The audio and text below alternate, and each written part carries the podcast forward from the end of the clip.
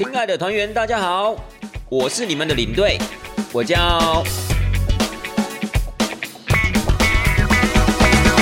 Hello，各位亲爱的听众朋友们，大家好，我是领队，欢迎收听带团这档事儿。那么从葡萄牙回来啊，也差不多一个礼拜了。呃，可能很多的听众朋友都蛮好奇，就是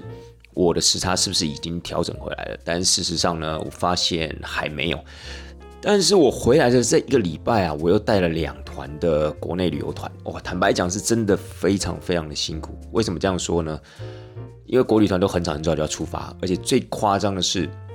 你看到我呃领队我是十一月十六号回来的嘛，所以那天是礼拜三，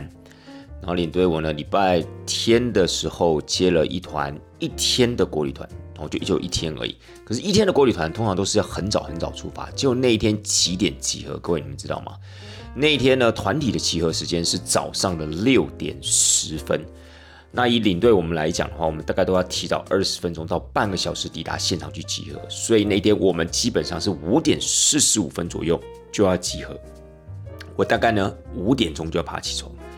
亲爱的大家，五点钟是什么样的一个概念？五点钟呢，就是大概是在葡萄牙的当地时间，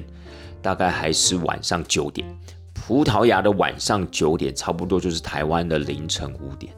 所以你知道那个时差要凌晨五点钟起来有多困难吗？我简单来讲呢，其实如果不睡的话，搞不好还比你睡了之后爬起来还要轻松，因为其实那个时候。呃，我不知道为什么，因为这一次的一个时差的影响啊，非常非常严重。从我抵达葡萄牙开始，其实就蛮严重的。所以上一节节目里面，我稍微跟大家讲一下，就是当我抵达葡萄牙的时候，我第一天晚上我睡到半夜三点我就起来了，然后就睡不着了。然后回来台湾也是一样，回来台湾之后一样是八个小时的时差，你已经差不多在葡萄牙已经调成当地这样的一个一个生理时钟了。结果你现在又回到了台湾，你等于又要再调一次，所以。那坦白讲，就是又要再花差不多至少又是一个礼拜十天的时间，你才有可能，呃，调整成台湾当地的时间。而且前提是你要自愿调哦。如果你不调的话，比如说，呃，举例来说，可能我们回到了台湾，如果没有特别要带团的话，我们也就没有什么事情嘛。如果这时候你还是放纵自己，然后睡到自然醒，那我跟你讲，你可能大概至少需要三个礼拜到一个月的时间，你才有可能会慢慢的调整当地的时间。为什么？因为你有可能一睡就睡到十一二点，然后甚至可能睡到超过十二点。当然，透过带团来调整是或许是最好的方法，就是带国旅团来调整是最好的方法。可是说实在话，这样的方法是有点暴力的，就是暴力的调整你自己的时差。好了，各位，今天的节目要跟大家分享什么呢？呃，我今天想要跟大家讲讲，就是语言能力。对我们这一行的一个重要性，我为什么想要特别的去跟大家聊这个话题？最主要就是因为我这次去了一趟葡萄牙，其实我真的发现，呃，我的英文能力退步了很多。然后呢，我觉得可能某种程度上面，听众朋友们并不是那么的了解。当我们去到欧洲旅游的时候，当我们去到欧洲工作的时候，我们是不是一定要会讲当地的语言啊？比如说，我们到德国，是不是一定要讲德文？我们到了法国，是不是？讲法文一定比较好，又或是我们到了葡萄牙、西班牙，是不是要会讲他们当地的语言才能跟导游沟通呢？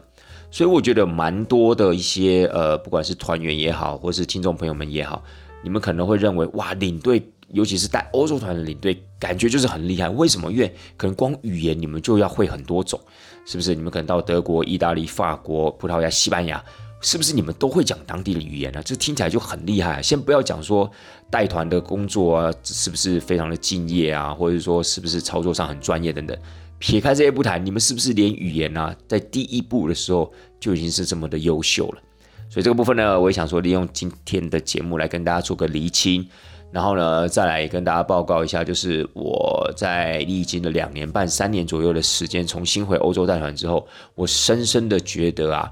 呃，语言能力其实真的还蛮重要的，好吧？来，今天就跟大家好好的聊聊语言这档事儿吧。在带团的时候，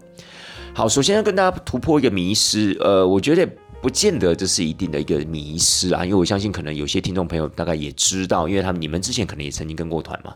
呃，不见得一定是跟团去到欧洲，或许有跟团到其他的一些地区。我相信每一个国家、每个地区可能都有它一个语言，对不对？他们自己的官方语言。那你们肯定会发现，当然不太可能是每一个领队到了每一个地方都一定会讲当地的一个语言。比如说，如果你是日本，好，那当然日本的话，因为它算是一个比较特殊的，嗯，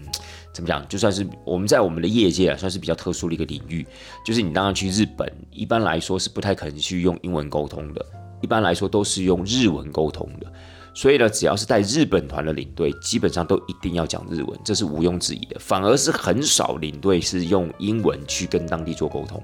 因为呢，一方面呢，日本人的英文，反正他们有很多的外来语，但他们的念法。又或是他们的发音，有时候跟我们正统英文其实还是有一段差距的，所以往往你用英文去跟日本人沟通，那不是一个这么想象中那么方便的事情。所以一般来说，在带日本团的时候，日本的领队都一定要会讲日文。我觉得这是一个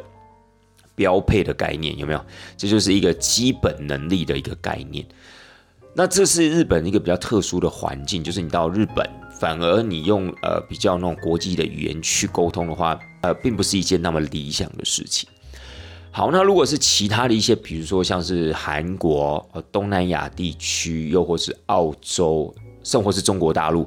基本上啊，如果以台湾团出去到这些地方而言的话，应该都会配一个当地的导游。那这个当地的导游基本上大家都是讲华语，所以也没有什么太大的一个问题，就不会有所谓的呃语言精进的问题，或是领队一定要具备什么样的语言能力才能可以胜任这一团。好，回到我们擅长的领域，回到领队我擅长的领域，就是欧洲这个环境来好来说好了。很多人就会想说啊，哇，领队，那你们这样子到了欧洲旅游的话，你们是不是都要讲当地的语言？No，不是的。呃，基本上你要讲当地语言也可以，而且有蛮多的一些领队或是前辈级的人物，他们可能呃带某些国家、某些欧洲国家已经带很多次了，好，甚至呢一年可能都去个大概十趟、十二趟这样子的一个次数，常年累积下来，或许他们可能自己也慢慢在精进当地的语言。比如说领队，我就有一些带意大利团的前辈，他们就本身就真的会讲意大利文，他们可能听着听着，慢慢的就耳濡目染就会讲了，因为每年到意大利的次数真的太多。又或是呢，可能自己也觉得，可能未来大概就是把自己的一个工作目标就摆在这个单一国家啊，比如说摆在意大利，所以他可能也开始就是去学习意大利文，去考一些呃证照啊，去考一些检定啊等等的，就想办法让自己的意大利文可以更加的精进。所以一般来说呢，呃，蛮多的前辈可能会在这个部分再把自己的语言去做精进，否则我们一般来讲，我们到了欧洲带团，大概都是以英文为主，也就是国际语言啦。那欧洲的话，其实他们的英文普遍能力都还不错，尤其是做观光旅游业的，尤其是服务这种所谓的旅游团的，他们基本上呢语言能力都很强，有时候不见得只会讲英文，甚至他可能还会讲法文，都会讲德文。因为毕竟这是欧洲嘛，所以呢，他们其主要几个比较欧洲大的国家，比较重要的语系，其实他们大概也都 OK。那就更不要讲英文了，因为英文有蛮多的一些欧美人，呃，蛮多一些美国美国团、美国人士、游人团等等的，都会选择到欧洲大陆去旅游。所以基本上呢，英文当然是他们主要的沟通的一个工具。那你对我自己，也就是呃。没有把自己界定在某一个特定的国家，就是很多的一些呃团员都会问领队说：“哎，领队你有没有特别的是主要带哪一个国家？”我都会说没有啊，因为事实上我也没有，因为我也没有想要把自己局限于在哪一个欧洲的国家，然后一直带一直带一直带。因为我觉得相对来说，我在这个产业里面还算是属于比较中生代这样子的一个层级。我觉得在有。有选择的情况之下，我尽可能还是带不同的团体，然后带没有去过的国家来充实自己，来让自己更加的怎么样，更加的精进。所以我不会把自己限于在同一个国家，也因此我更没有这样的一个时间或是呃必要性去选择一个特定的语言，然后去去去加强，或者去精进这样子。当然啦，我会建议，其实如果比如现在，如果有一些领队朋友或者导游朋友在听我的节目的话，其实我真的会蛮建议，就是说有关于专业知识的部分，有关于一些就是所谓的国家资讯啊、文化特色啊、宗教的一个历史等等这些部分，我觉得这些东西都可以在日后再用自我充实的方式去补强的。那重点在于自我充实。可是，如果是语文类的东西，我觉得它是很吃环境的，就很讲求所谓的环境，就是你一定要营造出在你的周边营造出那样的一个学习环境，你才有可能可以进步，你才有可能真的可以比较呃快速的吸收、快速的学习，而且这样子的一个所谓的学习环境呢，如果今天有一个人可以担任老师的方式去陪伴你、去指导你。又或是你有这样的一个同才，他可以跟你一起去学习，然后两者可以一起互动。好，比如说讲同样的语言，练习同样的语言，这样子，我觉得进步的会比较快一点。那你觉得哪一个比较重要？可能很多人都说，哇，那当然专业知识比较重要啊，因为专业知识基本上是你出国之后你就肯定要怎么样，肯定要马上用到的。那语言这种东西呢，坦白说。OK，就算你不会讲其他国家语言好，就算你只会讲英文，你只要基本的沟通能做好，你只要旅游观光这方面的这种单子你了解，其实基本上不会有出太多的问题。所以我会觉得就是说，当然就是大家可能会认为专业知识部分比较重要，可是我自己会觉得。就是因为专业知识的部分，它是可以用自我充实的方式，而且其实我觉得每一个人在带团的时候，每一个领队的风格不太一样，不见得是说哦，今天我出国我就非要讲历史故事，也没有说我今天出国我一定就是要把那些所谓的宗教文化啊要讲得非常非常的淋漓尽致，也不一定。有很多领队出国之后，可能都在介绍当地的小吃。都在介绍当地的产业，介绍当地一些可以买的一些纪念品啊，或者值得买的生活用品之类的。其实我觉得也非常的多才多姿，也非常的有内容。所以我倒觉得，在专业知识的部分，在这种国家文化、生活民俗的部分，我觉得是可以看自己的个性，或是你自己喜欢的那种领域去强调、去学习、去找资料，然后去分享。可是语言这种东西呢，我觉得它是比较比较死的东西，就是说你你今天没有什么太多东西可以选择，你不可能说啊，我今天学一个语言，我就只学旅游观光，哦，我就只学宗教，哦，我就只学着艺术或建筑，没有，因为你今天要学习，你你一定是全方面的学习，去达到一个你可以跟人沟通这样子的一个水准嘛。所以我觉得这样子的一个呃条，这样子一个前提条件下的话，我觉得你势必要给自己有一个。环境，而且而且这段时间可能相对要比较长，就是你必须要长时间的去学习，去去浸润在这样的一个环境里面，可能是半年，可能是一年的时间了。所以这边我会蛮建议一些领队或是导游朋友，如果假设在您带团的过程中，你有多余的时间，我会蛮建议您去找一个那种所谓的老师，你可以找一个家教。你可以找一个朋友跟你去上那种小班制的那种课程，我觉得这样的投资非常非常值得。那我觉得，如果你今天是 focus 在欧洲大陆的话，其实你当你会了除了英文之外，另外两种语言的话，其实我跟你讲，你其实可以在欧洲基本上是横着走了。比如说，你今天如果会意大利文，你意大利文呢，可能跟所谓的呃，包含了。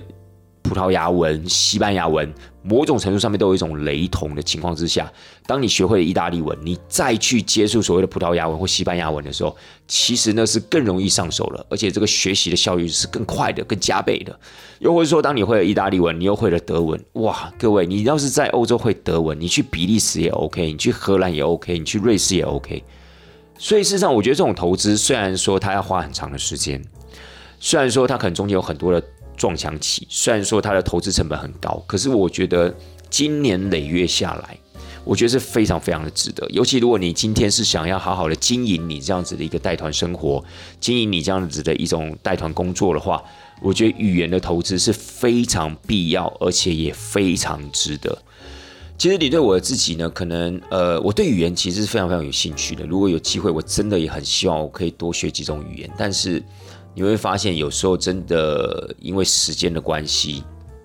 真的没有办法，就是说让我有太多的时间去学习各种不一样的语言。但是这一趟葡萄牙回来的时候，我真的会有想要真的把英文学好这样的一个冲动。其实，在带团的过程中，我一路上都有想要把英文学好的冲动。可是，在疫情前，因为带团的次数比较多，有时候你会觉得，其实有时候从做中学就已经足够的。所以你会觉得好像也没有特别的一个必要性，可是这一次呢，相隔了两年半、三年的时间，再次去到欧洲，再一次的把英文从抽屉里面拿出来的时候，就从所谓的脑袋里面再把它重新拿出来使用的时候，你真的发现自己变得很钝，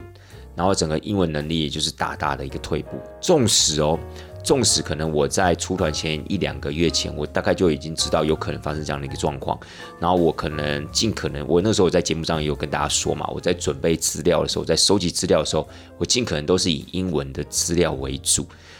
但是你还是会发现，等你到了现场，在跟导游做沟通的时候，在接受导游给你的资讯的同时，你还是会发现，其实是非常非常的吃力。而且呢，在于就是说，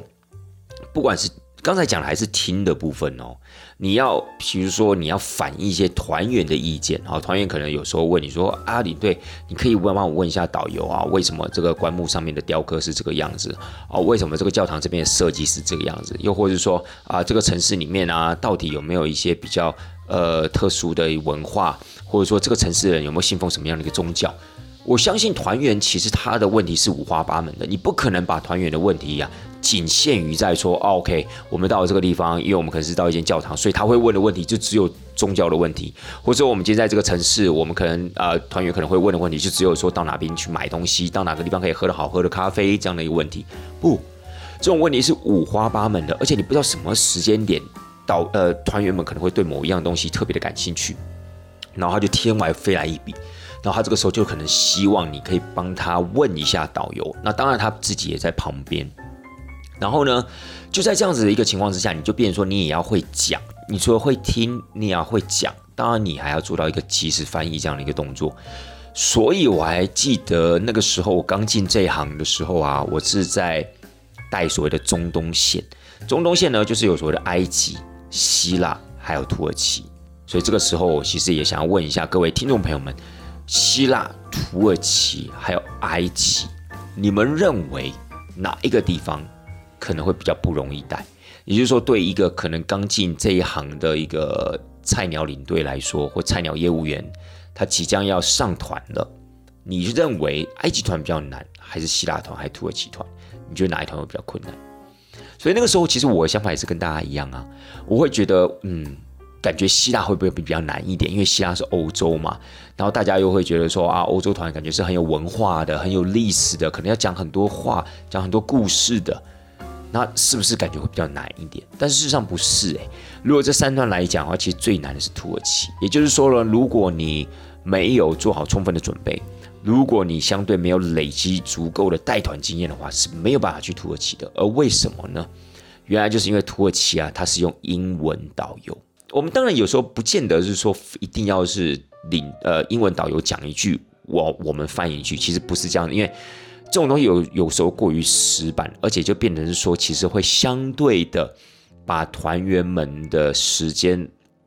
浪费的太多。怎么说呢？啊，比如说以土耳其来讲，土耳其当地的导游他讲一句，然后我们呢台湾的领队就翻译一句，那你仔细想想看嘛，有时候我们在走行程的时候，等于是说原本花一倍的时间，我们这种遇到。导游团的英文导游团的团体，我们就必须要花两倍的时间来做这个所谓的导览。这说实在话，在某种程度上面，当然可能团员们听得会比较仔细一些，可是事实上呢，也会相对浪费很多的时间，尤其是在景点的时间，也就会变成说呢，团员可能自由活动时间不长啦。购物的时间就不长了，所以一般来讲，我们不太会完完全全做到这种所谓的即时翻译。有可能呢是，比如说导游先把重要的东西稍微讲过一遍之后，我们大概取其的段落，把重要的东西跟团员们去做一个分享。甚或是有时候，比如说以领队我来讲，我带土耳其已经带过很多次了，那么当地的英文导游对我来讲，他就只是一个顾问的角色，就变成说绝大多数的时间包含在景点哦。包含在车上哦，绝大多数的时间都是由领队我这个地方拿麦克风来跟大家分享。但是如果这个时候呢，可能有一些细节，哎，我没有注意到，或是有一些东西我也还不是那么了解的话，我就会请问导游。那导游这个时候就等于有一点成为是我们旅游团的顾问，就可以让我这个地方更加的了解土耳其当地的东西，又或是说当团员有问题的时候，我可能第一时间没办法解答。没有关系，我可以帮你问一下导游，然后由导游这个地方呢来做回答，这样子。也就是说，这样子的一种所谓的合作的前提之下，相对的或许是对团员比较适合的安排，因为团员们不是老师啊，他们不是评审老师，他们出来这个地方是要玩的，他们不是来这个地方鉴定你啊，嗯，这个领队英文的能力好不好？诶，你翻译有没有翻译正确？诶，你少翻一句话，诶，这个字哦，你翻错。绝大多数的团员都不是扮演这样的角色，他们来到这个地方只是想要拍美美的照片，只想要了解一下为什么我们要来这里。那我们来到这个地方是什么样的地方？他不是来这个地方给你打分数的。当然，如果某种程度上面他觉得你简单来说，可能导游可能介绍了蛮多的时间哈，比如说他讲了五分钟的东西，你可能花了三十秒时间，不到一分钟的时间你就把它讲完了。那当然有时候团员们会有一个疑虑，就是说，哎。你是不是少讲很多东西啊？因为我看导游跟我们讲蛮多东西的，你怎么感觉好像几句话就把它带过了？又或是说，如果你今天在团体中，你遇到了一些哦英文比较好的、语言能力比较好的一些人，甚至会有一些老师等等的，他们一样会在第一时间也试着让自己去。聆听这样的一个英文，因为他们可能也会想说，哎，某种程度上面，我未来试试看我的英文啊，听不听得懂？再来，有些英文能力比较好的，他觉得他如果可以直接听到英文的版本的话，那种吸收是相对的比较直接的，资讯的给予是相对比较直接的。如果你在团体里面有蛮多人都是这样的话，各位，那你真的就要盯紧一点了，你知道吗？你就真的没有办法随便来了。那如果真的是遇到一些英文能力可能相对没有那么好的话，那很容易就被打枪，很容易就被质疑说：哎，你你对你到底听不听得懂英文？你到底会不会讲英文？又或是说导游讲的东西你到底听不听得懂？因为我们发现呢，你都在乱翻，或是呢可能导游讲了十分，你只翻了五分，甚至不到五分到四分而已那样的一个情况。那么这样的一个情况之下。你就会有很大很大的一个压力。像你对我这次去葡萄牙呢，其实刚好就遇到了英文程度都蛮好的团员。因为，呃，你对我应该上个礼拜有跟大家说，这一次呢，蛮多都是一些在泰国经商的一些台湾人，然后他们这一次呢，就是跟好朋友一起组了一团，然后我们去葡萄牙。那这团是老客人，所以我之前就知道，其实他们的英文能力很好了，因为他们有时候在做生意的时候啊，在跟客户沟通的时候，其实他们都是用英文，所以事实上他们英文也都不差。我个人认为呢，甚至有蛮多都比领队我还要来得好。那这个时候呢，你对我的压力就真的比较大了，因为有时候你就尽可能的。不能犯错，然后呢，不可以就是呃差太多。比如说领队在讲的，导导游在讲的东西，我们在翻译的时候，可能尽可能就是要呃比较原汁原味的呈现，比较没有办法用太多自己的话去做一个去做一个修饰也好，或去做一个补充，因为他们可能想要知道的就是导游到底讲了什么东西。因为葡萄牙呢，领队我还没有去过很多次。严格讲起来，才去了第二次而已，所以呢，相对的在很多的资讯部分呢，就没有办法像土耳其来的这么的全面，或者说呃资讯的收集，当然就不可能跟土耳其比。所以呢，有时候很多的翻译的部分就变成说没有办法用自己原本收集到的那些资料再去做一个补强，又或者是说可能讲到一些关键字的时候，我们可以自己从我们的 data 里面，我们可以想出一些怎么讲，就是可以讲到哦，原来比如说他在讲的是这个东西。比如说，我们在讲举例来说好了，我们在讲葡萄牙大航海的时候，有时候呢，在葡萄牙这个地方的教堂，很多的一些设计元素、装饰元素，都会用到一些海洋元素或航海上面的一些器具。那在当地这样子一种特有的建筑文化、建筑样式，我们称之为叫做 Manulite 这样子的一种建筑形式。然后在这种 Manulite 的这种所谓的建筑的样式里面呢，又常常会出现所谓的 Armory Sphere。这个 armory sphere，如果今天你没有特别的去念到这个字啊，举例来说，armory sphere 就是所谓的浑天仪。如果你没有特别念到这个字的话，导游讲到这个 armory sphere，你真的完完全全不知道他在讲什么东西，更不要提到就是说他可能还会形容这个浑天仪啊，在航海的过程中他所扮演的角色啊，如何使用啊，它的一个大概的一个年代等等。如果你今天这个关键词你没有把它建立在，你没有在出国前就把它建立在你的 database 里面的话，那导游今天在讲述这些东西，你可能完完全全都没有办法翻译，你自己首先就没办法听懂了。请问你要怎么翻译？所以呢，这变得就是说，跟你的带团经验也要非常非常的一个。有关，比如说，如果你今天的带团的次数不够多的话，你当然可能就不会收集到这个什么的 armory sphere 这样的一个东西。又或是，如果你没有把这样的一个浑天仪，OK，纵使你知道 armory sphere，你知道浑天仪的这个英文单词，但是你没有办法去理解它在所谓的建筑特色上面所扮演的一种角色，又或是它对整个葡萄牙到底有什么具体上的意义？比如说像大航海时代，像他们就是利用混天仪啊，利用一些新式的造船技术啊，让自己可以航向更远的地方，让自己可以更轻易的辨别方向。所以如果这个部分你没有把它建立在你的 data database 里面的话，你变成说你第一时间也很难拿出来做补充。可是如果前提你有做这些功课，你也特别的念到这个单词。那一切事情就会变得比较容易解决了。也就是说，当你呃当导游讲到这个词的时候，他可能在教堂里面讲到这个词，你大概八九不离十，你就可以猜得到。OK，我大概了了解了，他可能就要讲这个 Manulife 这样子的一种所谓的建筑特色。好，大概活跃在十五世纪末、十六世纪初，大概将近历经三十年左右这样的一个时间，就是流行这样的一个建筑样式。你可能就可以慢慢的透过自己的说法。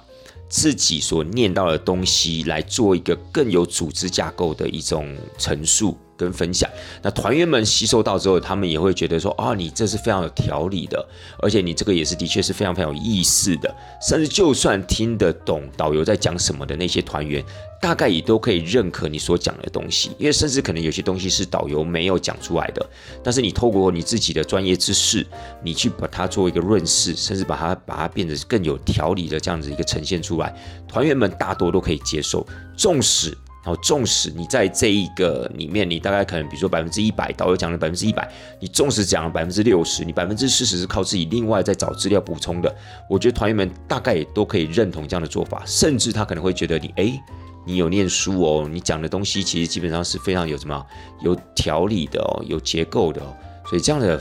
呈现方法当然是相对是比较好。所以啊，就是葡萄牙这趟旅程呢，就是我是也大部分就是利用这样的方式。来为自己做补强，因为我知道我的英文可能出去之后肯定是完蛋的，可能不管是听力的部分，又或是沟通的部分，一定会有受到大大的一个影响。所以为什么说要花这么多的时间去做准备？其实最主要就是这样的一个原因。但当然了，很显然的，这次出去之后还是深陷，还是深深的觉得自己有很大的一个不足。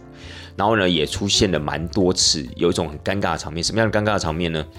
就是当团员问了一个问题，好，那我当然把这个问题要去问导游，当然是用英文嘛。那也同样因为这样这样一个情况之下，他们其实基本上都具有一定的英文能力，所以呢，这个时候我就可能必须要就是，呃，比较清楚的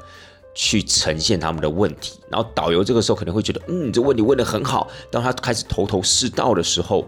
你当然也要扮演这样的一个角色。当然，如果听得懂英文的团员，哦，假设听得懂英文这样的一个团员，他当然自己就会吸收。他说：“嗯，OK，原来如此，了解。”但是如果这样的一个问题间接的也影响到其他团员们的兴趣的时候，这时候当然还你还是必须要怎么样，透过你的嘴巴去讲出来。因为有些人的英文能力相对的没那么好，但他对这个问题很有兴趣啊。虽然这个问题是由另外一个团员问出来，但他自己也觉得很有兴趣，所以他当然也会仔细听。所以在这样的一个情况之下，你就会发现大家的注意力 focus 都是在导游讲，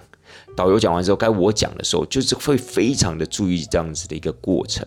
那有好几次，其实我都没有办法非常仔细的去传达出来。什么叫做没有办法非常仔细？也就是说呢，连团员大概都可以感觉到，哎，为什么？导游已经讲完了，领队还要再问他第二次，还要再问他第三次，甚至问完了第二次、第三次的时候，还有一点那种不飒飒的感觉，就是不清楚的感觉。所以我觉，我觉得这样现场的这样的一个感受，其实团员们大概都可以体会的。那那样的一个体会，其实对我们来说，其实是非常非常尴尬。简单来说，就是你准备不足嘛，啊，要不然就是你英文能力不足嘛，就是其中一个嘛。你要么就是没有准备，你要么就是英文能力太差，所以导游在讲什么，你这种东西讲难听一点，你就只是。简单的照本宣科，就是直接翻译出来而已，也不需要你特别再添加什么东西，因为导游都已经讲出来了。那如果你今天没有办法讲出来，而且你还这样支支吾吾的，甚至一问再问的情况之下，很简单嘛，那就是你英文能力不好嘛，对不对？所以你想想看。在这种类似高压的环境里面，你去去去去表现你的能力的时候，说一句实在话，有时候已经不仅仅是语言能力的问题了，有时候也是抗压力的问题。所以，其实，在团在这一次行程里面有蛮多次都遇到这样的状况。举例来说，像我这一次啊，我个人认为最常出现这个状况，大概就是回到了里斯本。里斯本有一个叫做马车博物馆。马车博物馆里面呢，其实这一次我在出门之前，我并没有准备太多的功课，因为说实在话，你你也不可能就是把所有的景点都摸透，然后把它的所谓的英文资料都查查齐全，说实在话不太可能。所以这马车博物馆呢，我自己也疏忽掉了。我就觉得啊，马车博物馆，我记得我那时候去的时候也还好，然后呢，整个时间待的也不长，应该没有什么太大的问题。所以我大概就做一些基本的资料收集，就直接披挂上阵了。然后我就发现呢，其实我们这一次在里斯本配合这个导游呢，他对这个马车博物馆非常有心得。他就觉得呢，他可以怎么样？就是呃，把他的毕生功力呢，师傅可以在那个一个小时、一个半小时，尽可能的传承给，尽可能的传授给我们现场的这些来自于台湾的朋友。所以他讲了很多有关于这些马车的历史啊、用途啊、构造啊，还有它的。呃，驾驶员是怎么样驾驶它？啊？有一些小小的细节啊，上面的雕刻啊、绘画啊，有什么样的意涵呐？这个马车是做实用性的马车，还是做那种所谓的赠礼用的马车？他讲的非常非常的仔细，但是我个人就听得非常非常的吃力，因为我发现呢，其实跟我很多的资料收集，第一，并不是那么实权的相关；第二，他讲的资讯量太大了，变得有绝大多数可能百分之六十。都是我所没有收集到的东西，所以在那样的一个情况之下，你当然就会有压力啊。因为团员们对这种东西其实也是相对好奇的。马车诶，各位，我们撇开我们以上讲到的这些语言跟专业东西不说，马车博物馆真的其实也是蛮值得推荐给任何一个即将要去到葡萄牙的，不管是您参团也好，不管是您是背包客也好，其实都非常值得到现场一看，因为那真的可以算是在整个欧洲地区。保存最完整而且数量最多的马车博物馆，那些马车呢，绝大多数都是皇家马车，因为葡萄牙早期都是有皇家的嘛，都是有皇室的，所以那些马车呢，有可能是别人送给葡萄牙王国的国王的，有可能是呃葡萄牙王国的国王啊，当做赠礼要送给其他欧洲国家的国王，又送给教宗的那些礼物。那些所谓的外交礼物，所以呢，其实这些马车的数量相对的非常非常丰富，而且真的颠覆了你对马车的这样的一个基本想象。因为一般来讲，我们所想象中的马车，大概都是好莱坞电影里面，又或是可能呃轻工剧里面会看到那种马车。你可能会觉得马车不过就是马车而已嘛，不就是一个人在上面，然后驾驶马车，然后大家就把它当做是一种点对点的交通工具。不是的，你到了里斯本的马车博物馆，你就会看到很多富丽堂皇那种马车。那种马车，我简单来说了，那种所谓的皇家马车，或是作为那种镇礼的那种马车，基本上是从来没有出现过在所谓的大荧幕前的。OK，我我觉得讲从来有点太太极端了，我觉得是非常不常，也非常不容易在。一些所谓的媒体荧幕上面看到的，然后，不管是报章杂志也好，不管是电影也好，电视剧也好，电视也好，非常不容易看到，因为。那些雕了雕梁画栋的马车，真的是完全颠覆你对马车的想象。甚至有时候你在现场，你还会怀疑哦，这些马车真的开得出去吗？你确定这些马车不是单不是那种仅仅是放在室内做欣赏的那种马车吗？你甚至会觉得哇，这种雕梁画栋的那种感觉真的是太浮夸了。所以我个人认为它的欣赏的价值是非常非常的高。好不好？就是葡萄牙里斯本的马车博物馆，对，也就是因为如此，所以团员们当然也会很有兴趣，因为完全颠覆他们的想象嘛，他们就会很想要了解，哎，为什么马车要雕刻成这个样子？为什么马车的绘画是这个样子？为什么马车竟然还有古胸？哎，马车竟然还有避震器？马车上面竟然还可以让国王上厕所的地方？所以这一系列的资讯让团员们对这个马车博物馆是非常非常好奇的。但是对领队我而言，哇！我在马车博物馆里面大概待了一个半小时，真的是可以用是度日如年来形容。就是变成说，导游自己讲的也是天花乱坠，讲的也是就是整个就是沉浸在其中，所以我也势必要把他所讲的话，我也是尽可能的要来跟团员做分享。团员们听到这些东西之后，他们看到这些细节，听到这些资讯，他们也会衍生出他们想要问的问题。于是呢，我要把他们这些不好用英文表达的这些问题。硬着头皮也要把它讲出来，所以我觉得严格讲起来非常非常辛苦。那马车博物馆其实只是一个例子，当然在整个葡萄牙带团过程中，就常常会发现这样的一个状况，就是当团员们觉得很好奇的时候，当导游觉得他可以发挥的时候，通常就是领队我们难受的时候。对，大致就是这样一个状况。然后最后呢？在今天节目的最后呢，其实我会想跟大家分享一下，就是我们有常常在外面遇到这样的一个情况，往往要解决的可能都是我们语法的问题，都是句子结构的问题。有时候其实，呃，除了你的单字量不够的前提之下，还有你的一些表达，你的语义能不能完整的陈述出一句句子？我觉得这个也是非常非常重要的。先不管时态的问题，就是说你今天可不可以很完整的陈述一个，不管是问句也好，不管是肯定句也好，不管是一个呃描述事情的句子，我觉得这是一个很吃能力的活。也就是说呢，这些东西不是你背了多少单词而不是你可能背了一千个单词或是一万个单词就可以解决这个问题的。因为这个跟你的一个语文熟悉度有非常非常大的关联。就是说，你常不常讲英文？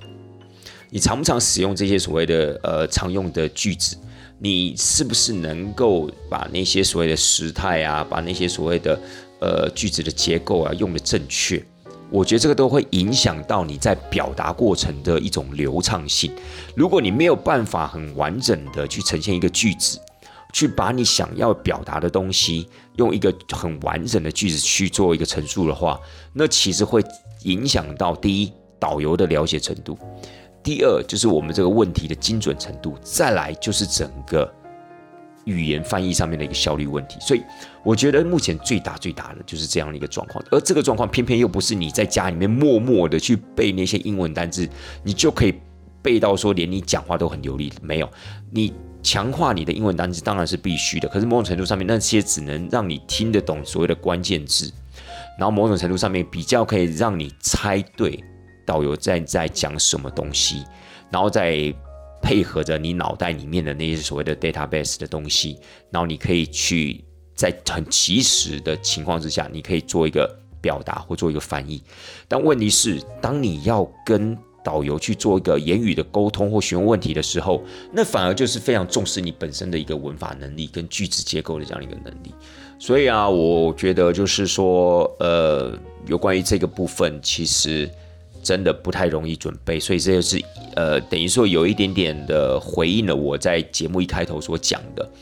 这种东西有往这种英文语言这种东西，有时候往往不是自己靠自己的自我充实就可以达成的，或是可以达到你想要的效果的。你必须要塑造一个比较成熟的学习环境，有人跟你对话。有老师、有家教在旁边来告诉你，你这个时候用什么句子会比较正确，你这时候应该怎么样讲会比较口语，用这样子的一个方式让你耳濡目染，让你用这种沉浸式的学习，你才会更有可能的让你不管是在翻译的部分也好，不管是在口述的部分也好，你才会更加的流利或更加的顺畅。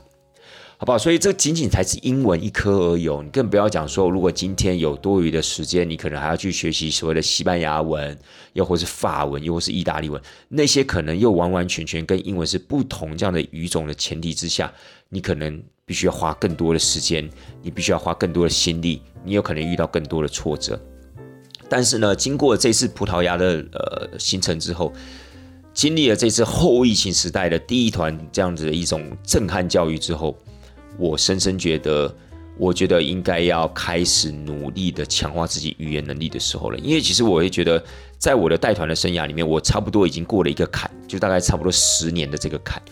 那在所谓的专业知识上面的收集、专业资讯上面的收集，其实我觉得我已经累积到一定的程度。因为毕竟蛮多的国家都去了，可能两次、三次，甚至五次、十次以上。所以相对的来说，这些 database 的建立呢，已经算是相对的完整了，相对的足够了。可是现在就是能不能让我准备好了这些资讯，可不可以用英文或是其他语言？可以更完整的表达出来，或是我可以更加的去充实的吸收导游这边给我的资讯。那我觉得或许就是我在这个带团生涯的后半段，可能要去加强、要去努力的事情了。但是往往这种东西不是那么容易做到，因为毕竟我们自己也有一套所谓的。翻译系统就是有一套去应对这种有英文导游的这种所谓的系统，所以呢，我们往往会沉浸在这个里面，或者我们会在在这个舒适圈里面呢，舍不得出来。也就是简单来说，我们可能透过我们对智慧的了解，我们对这些专业知识、专业资讯的收集，它已经可以满足我们翻译百分之六十到百分之七十这样的一个资讯量了。可是呢，我们往往就会待在这百分之六十到百分之七十这种舒适的环境里面，告诉我们自己啊，其他百分之三十没有翻译也没关系啦，反正团员们也听不是太懂啊，就算听得懂了百分之六十、百分之七十，他们也可以满意了。所以，我们常常就会待在这样的一个科种里面呢，没有办法踏出下一步。所以，我觉得，当我也非常感谢啦，就是透过这次葡萄牙团，透过这次疫情后的第一团。我觉得让我会比较下定决心要踏出去这一步。我就是说，哎，专业知识的部分可以稍微的告一段落了。那我现在要做的是，我想要加强我的语言能力，从英文开始，加强自己的口语能力，加强自己就是想要表达自己的一个，就是可以精准的表达我想要传达出来的感受。或是意思，因为我觉得我现在可能在面临这种所谓英文导游团的时候，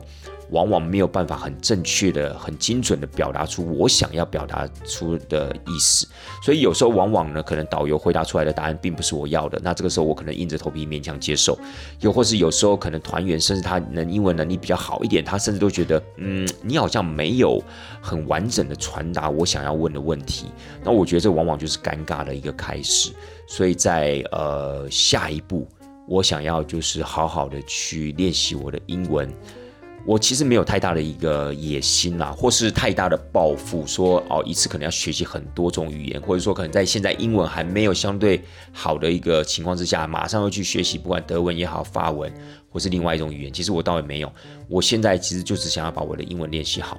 因为我个人认为，其实我们已经上到一定的年纪了，其实我们的学习能力已经慢慢在退步了。那如果这个时候还好高骛远啊，一次要学习两三种语言的话，我觉得这真的有一点花大饼给自己了。所以我就想说，赶快再把自己的英文努力的加强，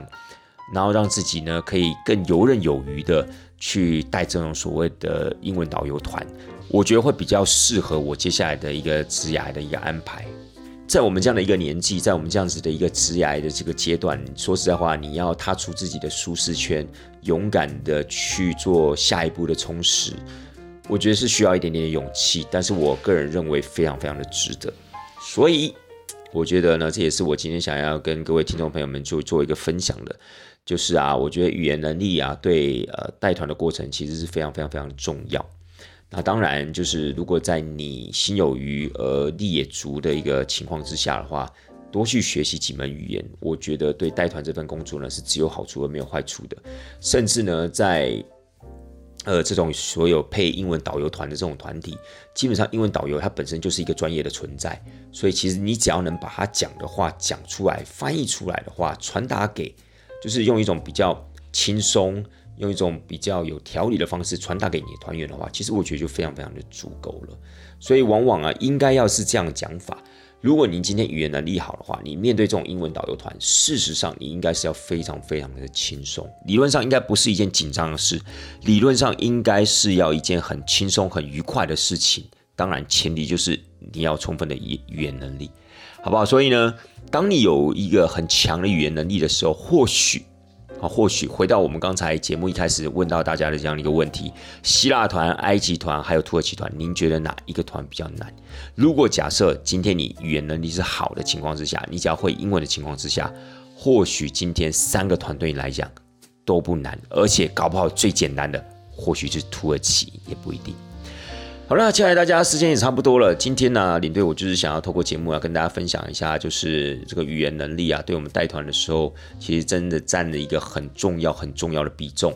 在我领队现在已经呃带团大概差不多七八年这样的时间下来，我更是觉得语言能力，如果在可以选择的情况之下，我宁可选择拥有好的语言能力。然后再利用闲暇的时间，轻松的、愉悦的去充实我的专业知识，或是那些所谓各个国家的一些文化、宗教、历史、艺术啊、建筑那些背景。我觉得这样子的一个情况之下的话，反而是可以更呃享受这种所谓的带团的生活，或是更可以在这样子的一个高压的带团过程中呢，更游刃有余，好不好？OK，带团这档事儿，咱们就下次见喽，拜拜。Bye.